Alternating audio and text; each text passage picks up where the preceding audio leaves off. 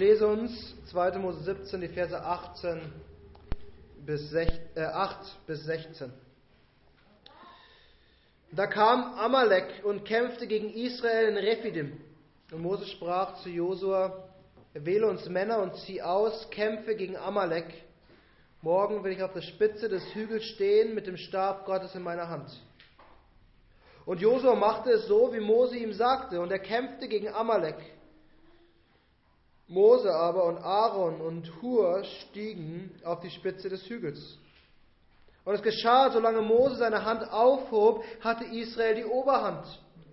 Wenn er aber seine Hand sinken ließ, hatte Amalek die Oberhand. Aber die Hände Moses wurden schwer, darum nahmen sie einen Stein und legten den unter ihn und er setzte sich darauf. Aaron aber und Hur stützten seine Hände auf jeder Seite einer. So blieben beide Hände fest, bis die Sonne unterging. Und Josua überwältigte Amalek und sein Volk mit der Schärfe des Schwertes. Da sprach der Herr zu Mose, schreibe das zum Gedenken in ein Buch und präge es den Ohren Josuas ein. Ich will das Andenken Amaleks ganz und gar austilgen unter dem Himmel. Und Mose baute ein Altar und nannte ihn, der Herr ist mein Kriegsbanner. Und er sprach, weil eine Hand zum Schwur erhoben ist auf dem Thron des Herrn, soll der Krieg des Herrn gegen Amalek wehren, von Geschlecht zu Geschlecht. Lasst uns beten. Ewiger Gott, wir danken dir für dein Wort. Herr, wir danken dir, dass du der siegreiche Gott bist, der am Ende gewonnen hat. Und wir bitten, Herr, dass wenn wir diesen Text sehen, betrachten, dass wir, Herr, dich sehen und deine Herrlichkeit und dass wir Christus sehen, deinen Sohn, Herr, in dem du dich vollkommen offenbart hast. Herr, wir bitten, dass du unser Herz erfüllst mit Freude und mit Dankbarkeit, weil wir dein Volk sein dürfen. Und so beten wir in Jesu Namen. Amen.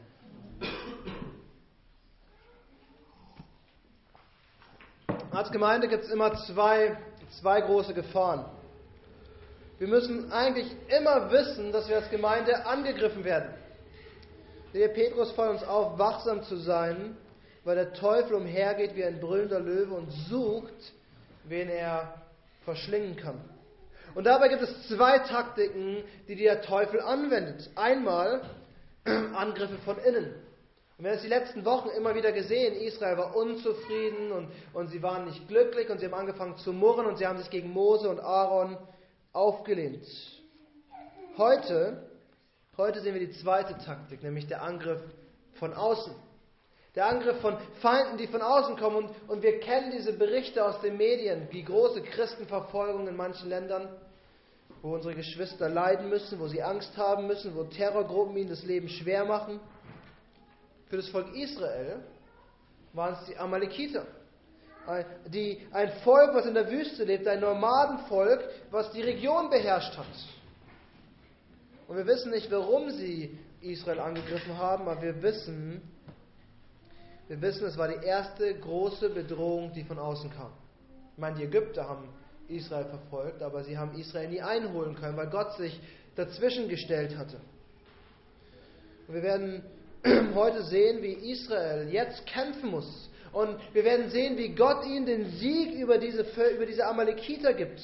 Wir werden am Ende sehen, dass Gott siegreich ist. Gott bringt den Sieg. Das ist auch der Titel der Predigt. Gott bringt den Sieg. Und das ist eine wichtige Lektion, die wir für unser Leben mitnehmen müssen. Wir werden dabei drei Positionen der, wir wollen Kriegsführung betrachten. Zwei, zwei taktische oder drei taktische ähm, Stationen. Das erste ist das Volk an der vordersten Front mit Josua, das kämpft.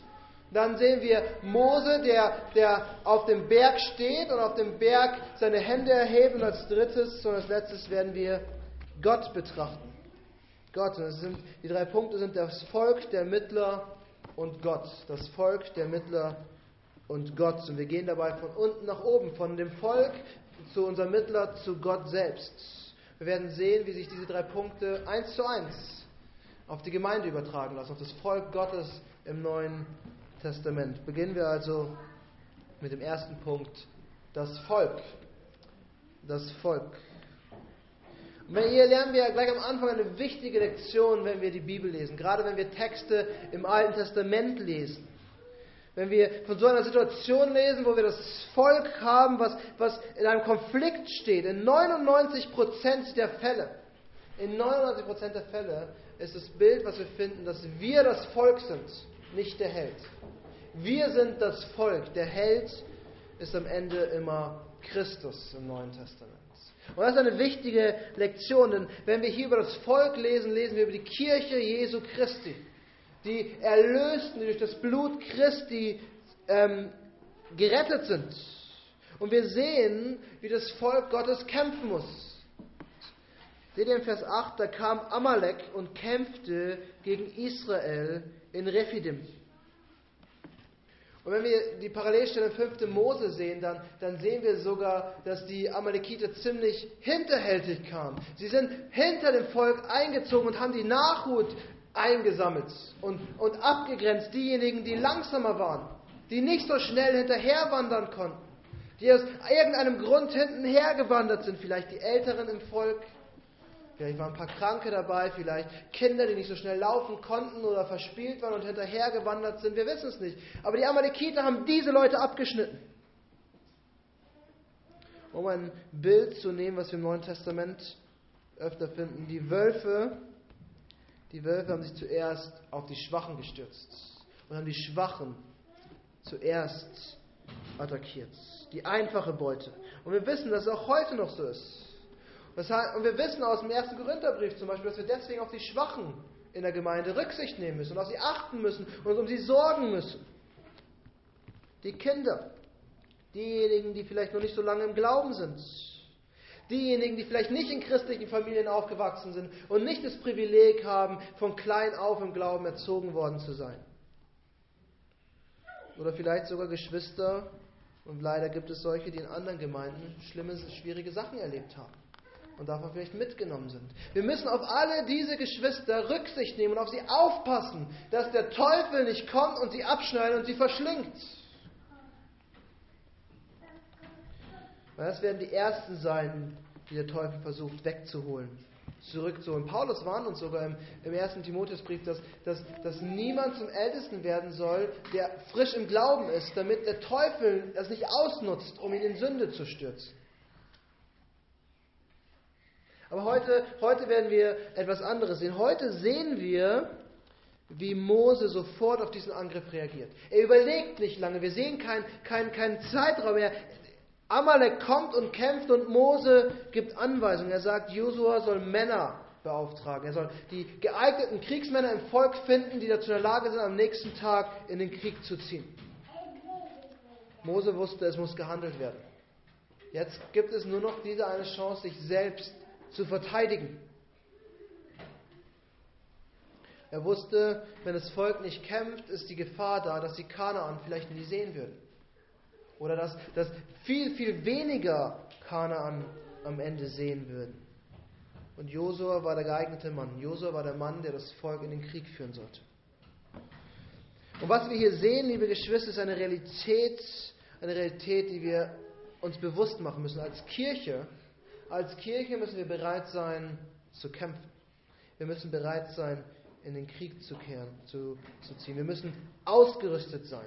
Seht ihr, in der, in der, Theologie unterscheidet man zwischen der verherrlichten Kirche, das ist die Kirche, die schon bei Christus ist oder die eines Tages in der neuen Schöpfung existieren wird, und wir haben die kämpfende Kirche das sind wir jetzt auf der Erde. Solange Christus nicht wiedergekommen sind, sind wir die Kirche, die in einem Kampf steht.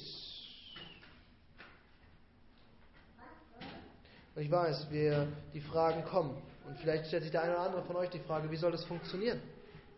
Wie, wie soll das gehen? Sagt uns das Wort Gottes nicht, wir sollen mit allen Frieden suchen und den Frieden halten, soweit es uns möglich ist?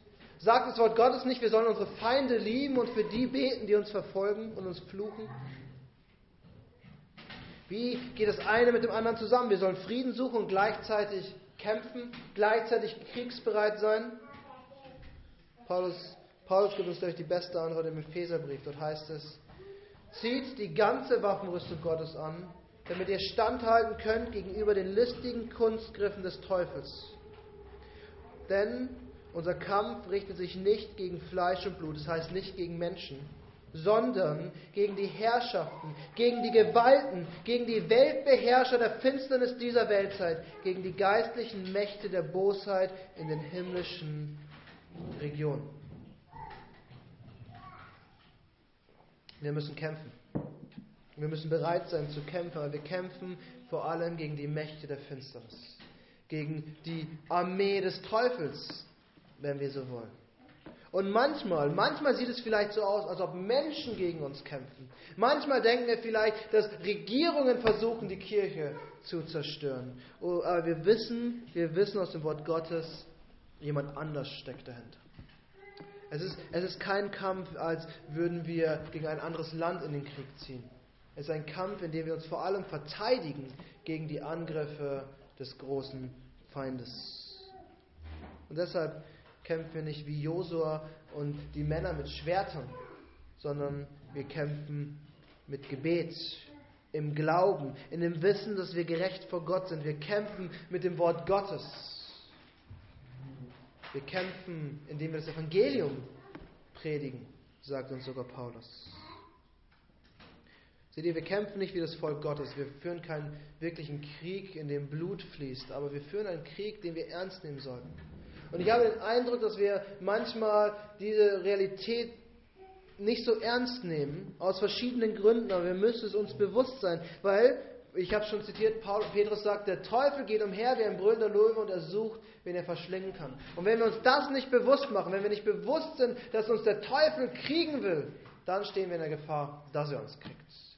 Und dass er uns am Ende besiegt vielleicht. Und deshalb sagt uns Paulus, wir sollen die Waffenrüstung Gottes anziehen. Wir sollen bereit sein.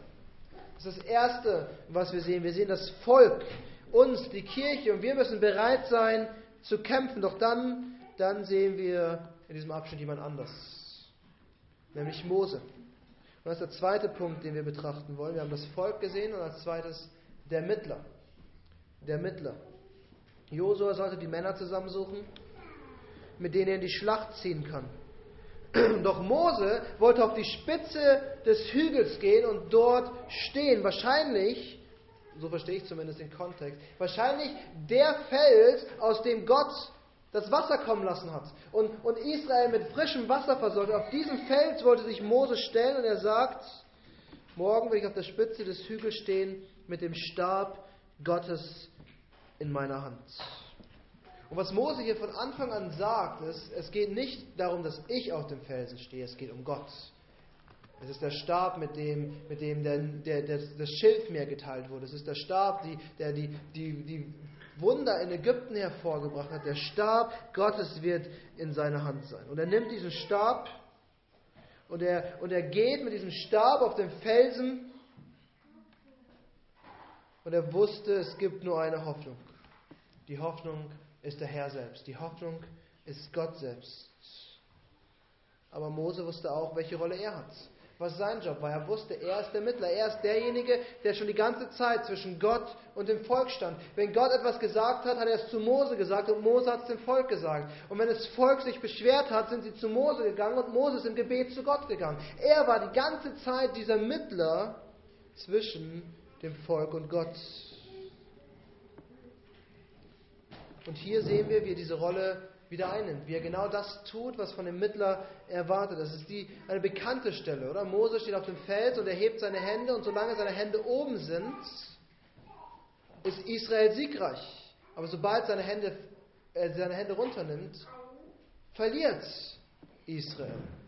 Und ihr könnt es gerne ausprobieren, wie lange ihr eure Hände hochgehalten lassen könnt heute Nachmittag, wenn ihr zu Hause seid. Es, es es ist irgendwann schmerzhaft und es geht irgendwann nicht mehr. Aber wir müssen aufpassen, wenn wir diesen Abschnitt lesen, dass wir ihn nicht falsch verstehen, weil es geht hier nicht in erster Linie um Moses Arme, auch wenn es so wirkt. Es geht nicht darum, dass Mose kräftig und stark wäre, um, um seine Hände hochzuhalten, weil dann ging es hier am Ende um Werksgerechtigkeit. Um das, was Mose leisten könnte oder um das, was Aaron und Hur leisten konnten, als sie ihm geholfen haben. Die beste Erklärung, glaube ich, hier und das Einleuchtendste ist, dass Mose die Arme zum Gebet gehoben hat. Er stand auf dem Fels, bildlich, zwischen dem Volk, das gekämpft hat, und Gott im Himmel. Und er hat seine Hände emporgehoben, um zu beten. Und das ist keine ungewöhnliche Geste. Das ist das, was man im Alten Testament getan hat. Das ist das, was Paulus im Timotheusbrief sagt. Männer sollen mit erhobenen Händen beten. Er hat seine Hände erhoben, um zu beten. Er hat für das Volk gebetet. Er war nicht dort auf dem Fels, um, um, um die Schlacht zu beobachten oder um taktische Anweisungen zu geben. Mose war auf dem Fels als der Mittler, der zwischen Gott und seinem Volk stand und der für das Volk stellvertretend gebetet hat.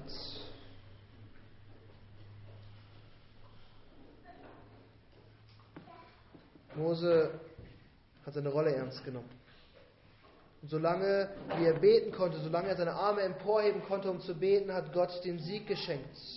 Und wenn er, wenn er schwach und müde wurde, war der Sieg weg.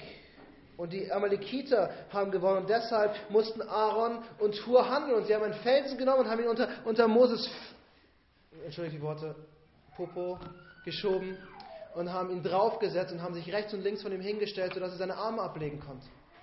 Und weiter das tun konnte, wofür er dort war, zu beten und für das Volk einzutreten. Und was Mose dort tut, was Mose auf diesem Fels getan hat, ist ein Bild, ein schwaches Bild, aber es ist ein Bild von dem, was Christus tagtäglich, 24 Stunden für uns tut. Und wir, wir können dankbar sein, dass wir einen nicht so schwachen Mittler wie Mose haben, sondern einen starken Mittler wie Christus, dem die Arme nicht schwach werden, der nicht müde wird, sondern der unaufhörlich für uns eintritt. Denn Christus sitzt ununterbrochen zur Rechten Gottes und tritt ohne Pause für uns ein. Seht ihr, kurz bevor er ans Kreuz gegangen ist, in einer seiner dunkelsten Stunden, Judas hatte den, Sa den Raum verlassen, wo sie Abendmahl gefeiert haben, um ihn zu verraten. Dort spricht er zu, zu Petrus und sagt, Simon, Simon, siehe, der Satan hat euch begehrt, um euch zu sichten wie den Weizen.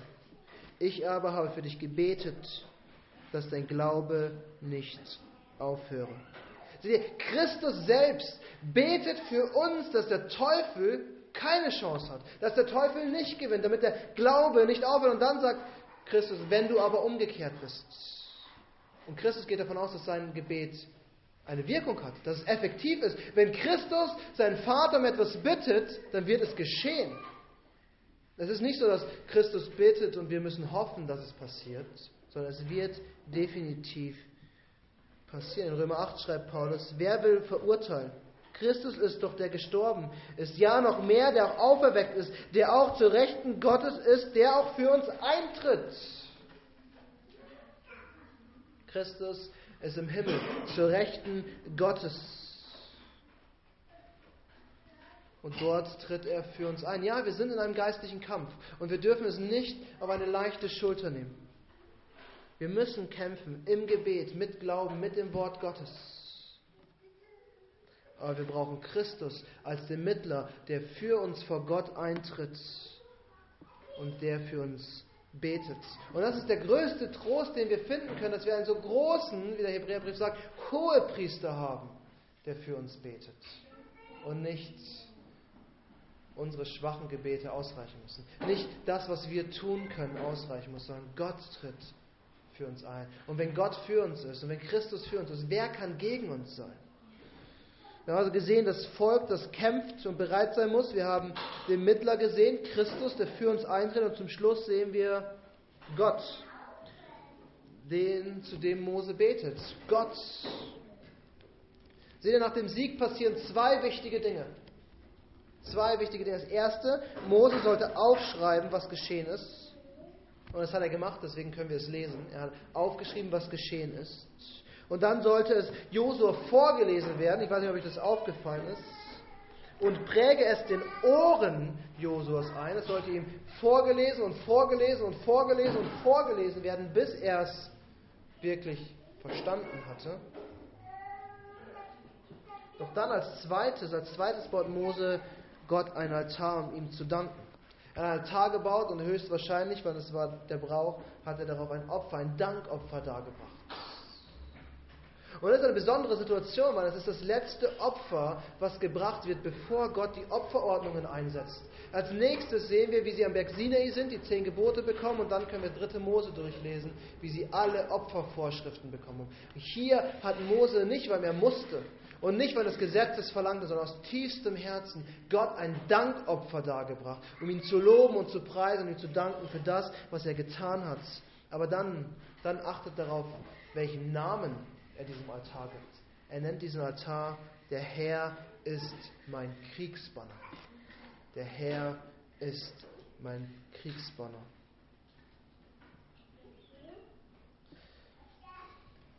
Für diejenigen, die die Asterix-Filme gesehen haben oder die Comic-Hefte kennen, die wissen, wenn die Römer angreifen, haben die immer so einen, so einen Stab, an dem oben so ein Banner ist. Und da steht die Nummer und, und die Abteilung des Heeres drauf. Und alle römischen Soldaten wüssten, da müssen wir hin, das ist unser Ort, daran orientieren wir uns. Und diese Fahne ist als erstes Richtung Schlacht gezogen. Und genau das ist dieses Banner. Das Banner, von dem, von dem Mose hier spricht, das Kriegsbanner, der Orientierungspunkt, das, wohin es geht, worum es geht, an dem wir uns orientieren. Und manche presbyterianischen, manche reformierten Gemeinden haben dieses Banner im Logo. Entweder sie haben den brennenden Busch oder sie haben dieses Kriegsbanner. Und, und bewusst, weil es eben dieses Symbol ausdrückt, es geht um Gott, er, der vor uns hergeht, der uns führt und leitet der uns den Sieg bringt. Dieses Banner soll uns daran erinnern, wer der wahre Herr ist, wer der, der Herr der Kirche ist. Er soll uns daran erinnern, zu wem wir gehören, zu wem wir hinrennen sollen, an wem wir uns orientieren sollen. Es geht nämlich am Ende nicht um uns oder um die Kirche, es geht um Gott.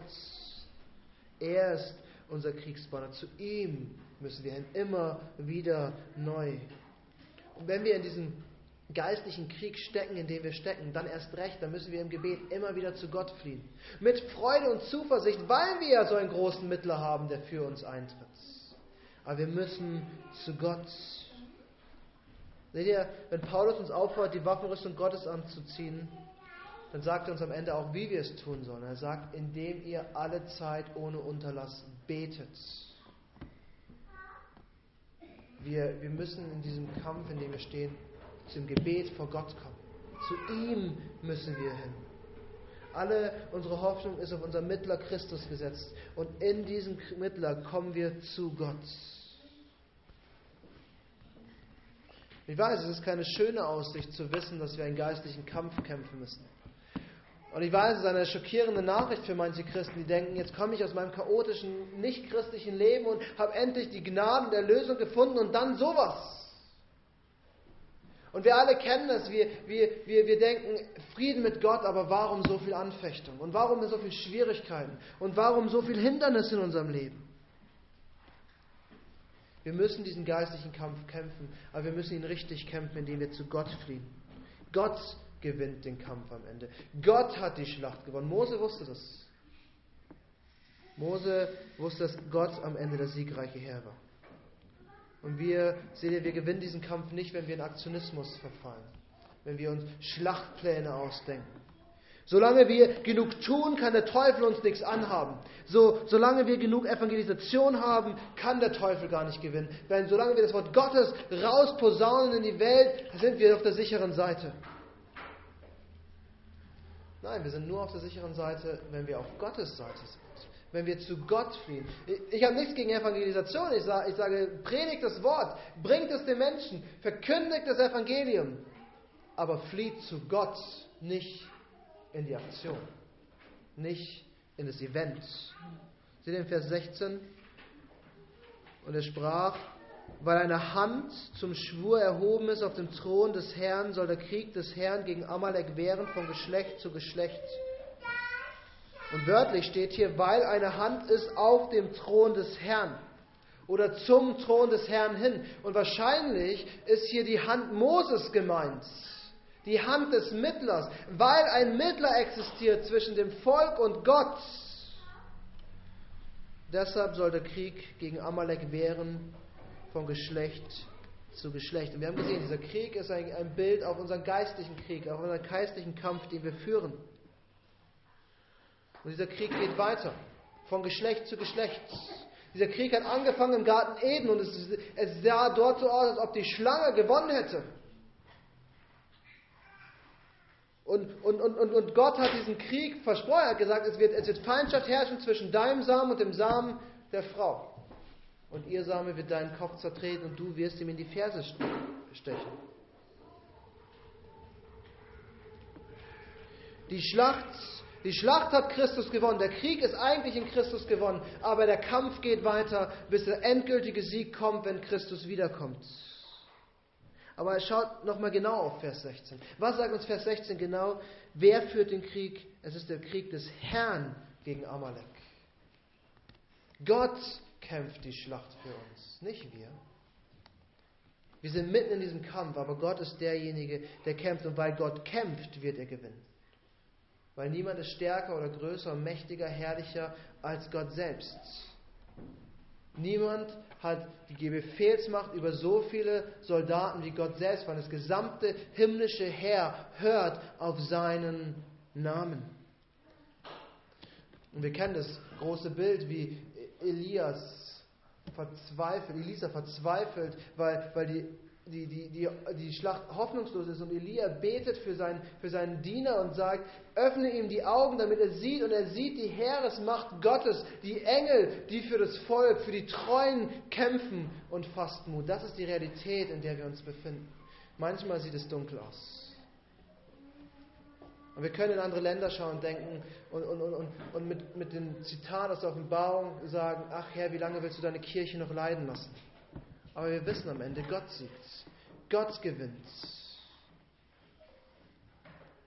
Ich habe die Woche einen interessanten Artikel gelesen in einer Zeitschrift, in der ich gar nicht so oft lese, äh, über, über die Situation der Christen in China.